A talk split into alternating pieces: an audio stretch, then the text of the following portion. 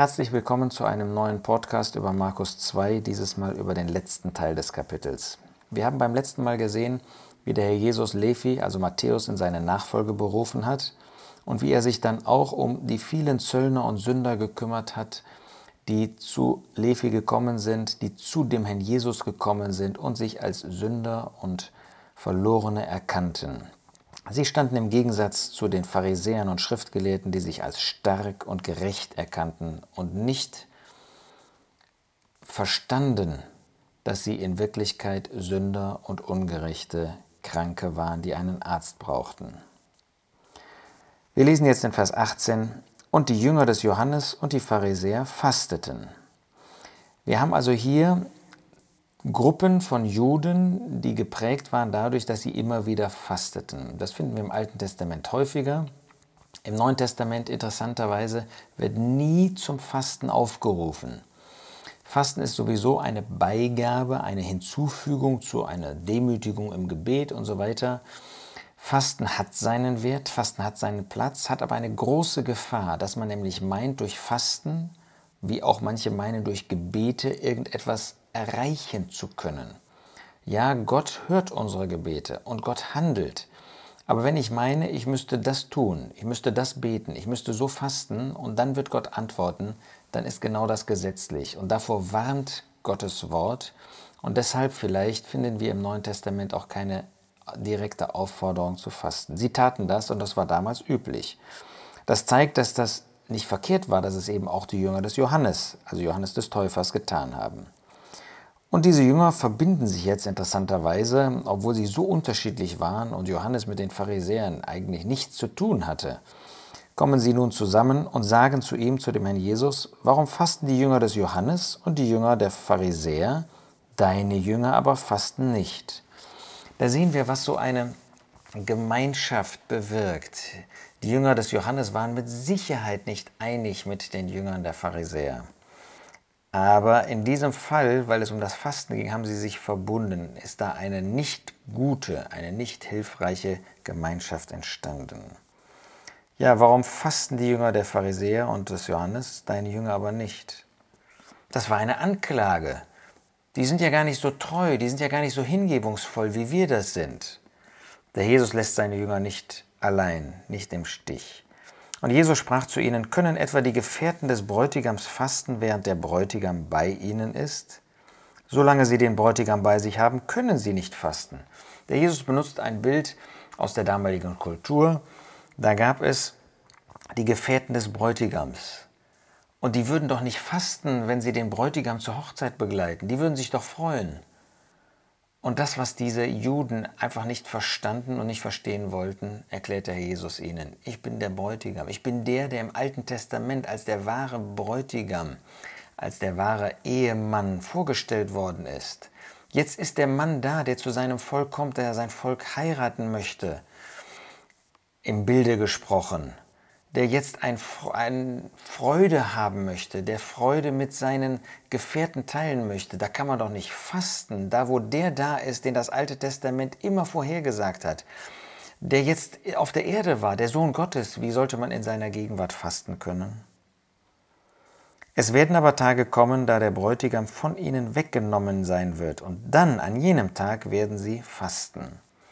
Jetzt zeigt der Jesus, dass ein Wandel eintreten würde. Er kündigt im Prinzip an, dass eine völlig neue Zeit beginnen würde. Die Juden haben das nicht verstanden. Auch die Jünger haben das später nur nach und nach irgendwie erfasst. Aber der Herr Jesus würde eine völlig neue Zeit bringen. Er deutet das hier nur an. Wir können das hier aus den Worten natürlich nicht ähm, erklärt finden. Aber dass die Zeit des Gesetzes ein Ende finden würde und dass jetzt eine Zeit ganz anderer Art, nämlich der Gnade, anbrechen sollte. Ja, wenn der Herr Jesus nicht mehr da wäre, wenn der Bräutigam weg wäre, dann wäre Zeit ausreichend zu fasten und zu trauern. Der Jesus nimmt nun zwei Gleichnisse. Niemand näht einen Flicken von neuem Tuch auf ein altes Kleidungsstück, sonst reißt das Eingesetzte davon ab, das Neue von dem Alten und der Riss wird schlimmer. Und niemand füllt neuen Wein in alte Schläuche, sonst zerreißt der Wein die Schläuche und der Wein wird verschüttet und die Schläuche verderben. sondern neuen Wein füllt man in neue Schläuche. Der Jesus zeigt durch diese beiden Gleichnisse, dass dieser Wandel total, vollständig sein würde. Da wäre etwas Altes und da wäre etwas Neues. Und das Alte passt nicht zu dem Neuen und das Neue passt nicht zu dem Alten.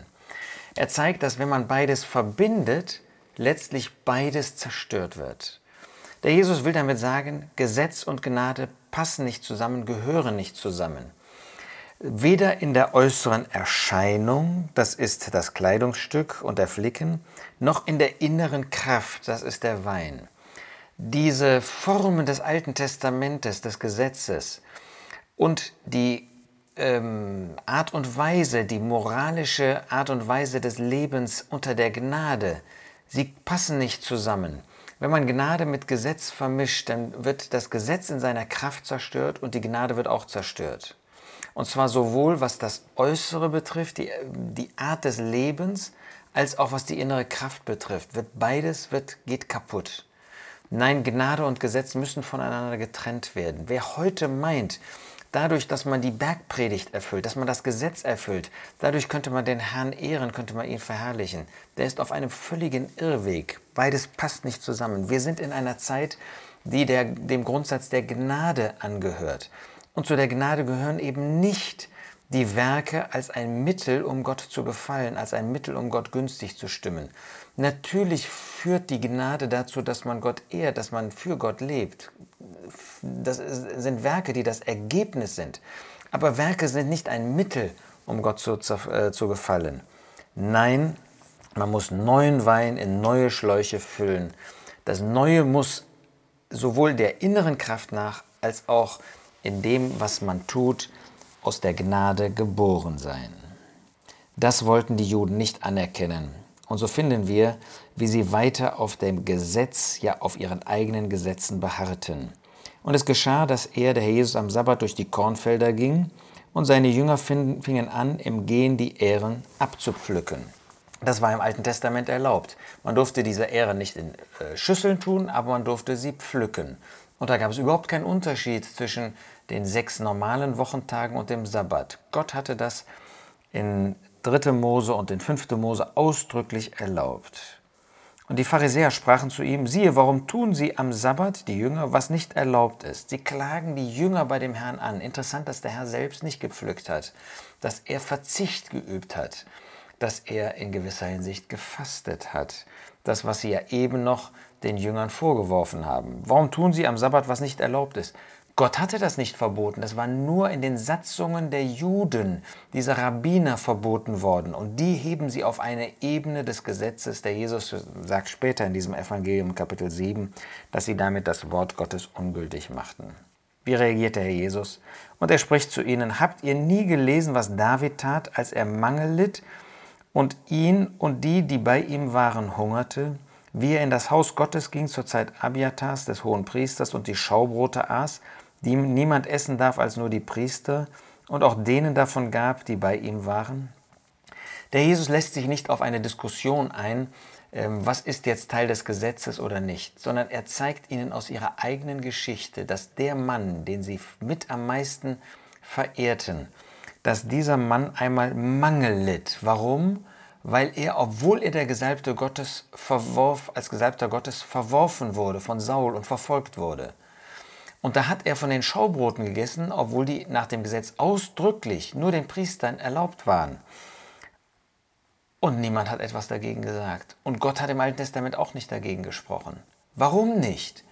Weil der, der nach Gottes Ratschluss der Gesalbte war, verloren äh, war von Seiten des Königs Saul, verworfen war, keine Chance hatte, ähm, sein normales Leben zu führen.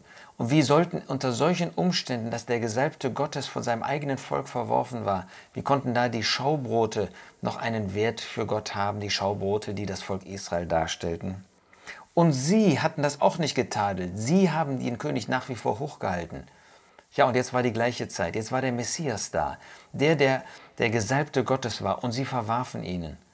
Wie sollten da die Gesetze, die Gott gegeben haben, mehr Wichtigkeit haben als das, was der Gesalbte tat und die, die zu ihm gehörten?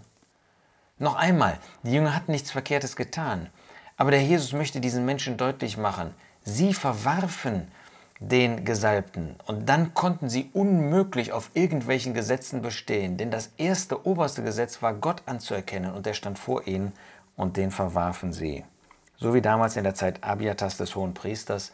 Manche wundern sich über diesen Namen, weil Vater und Sohn ähm, mit diesem Namen bezeichnet werden. Das ist tatsächlich so, wenn man das Alte Testament sich anschaut, dass ähm, Abiatar ähm, den gleichen Namen trug wie sein Vater Ahimelech und umgekehrt und dass äh, deshalb äh, eine gewisse Verwirrung da sein kann. Warum wird er hier Abiatar genannt?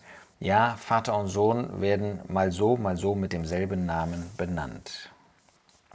Der Jesus schließt diesen Teil ab und er sprach zu ihnen, der Sabbat wurde um des Menschen willen geschaffen und nicht der Mensch um des Sabbat willen. Ja, die Juden machten aus dem Sabbat einen Sklaventag und der Jesus lehnt das ab. Er sagt, nicht der Sabbat ist, äh, der Mensch ist nicht um des Sabbat willen geschaffen worden, sondern der Sabbat um des Menschen willen. Also ist der Sohn des Menschen auch Herr des Sabbats. Ja, vor ihnen stand derjenige, der das Gesetz gegeben hat. Derjenige, um dessen Willen der Sabbat gegeben worden ist damit er diese Ruhe, diesen Frieden genießen könnte. Und wenn dieser Herr des Sabbats vor ihm stand, dann hatte er auch das Recht zu bestimmen über den Sabbat. Er hat sich an das Gesetz Gottes gehalten, 100% der Herr Jesus. Aber er war über dem Sabbat. Der stand vor ihnen und den klagten sie an, wie schlimm war ihre Sünde. Nein, wir wollen vor dem Herrn Jesus niederfallen, wollen ihm dienen, wollen ihm von Herzen gehorsam sein, ihn ehren in allem.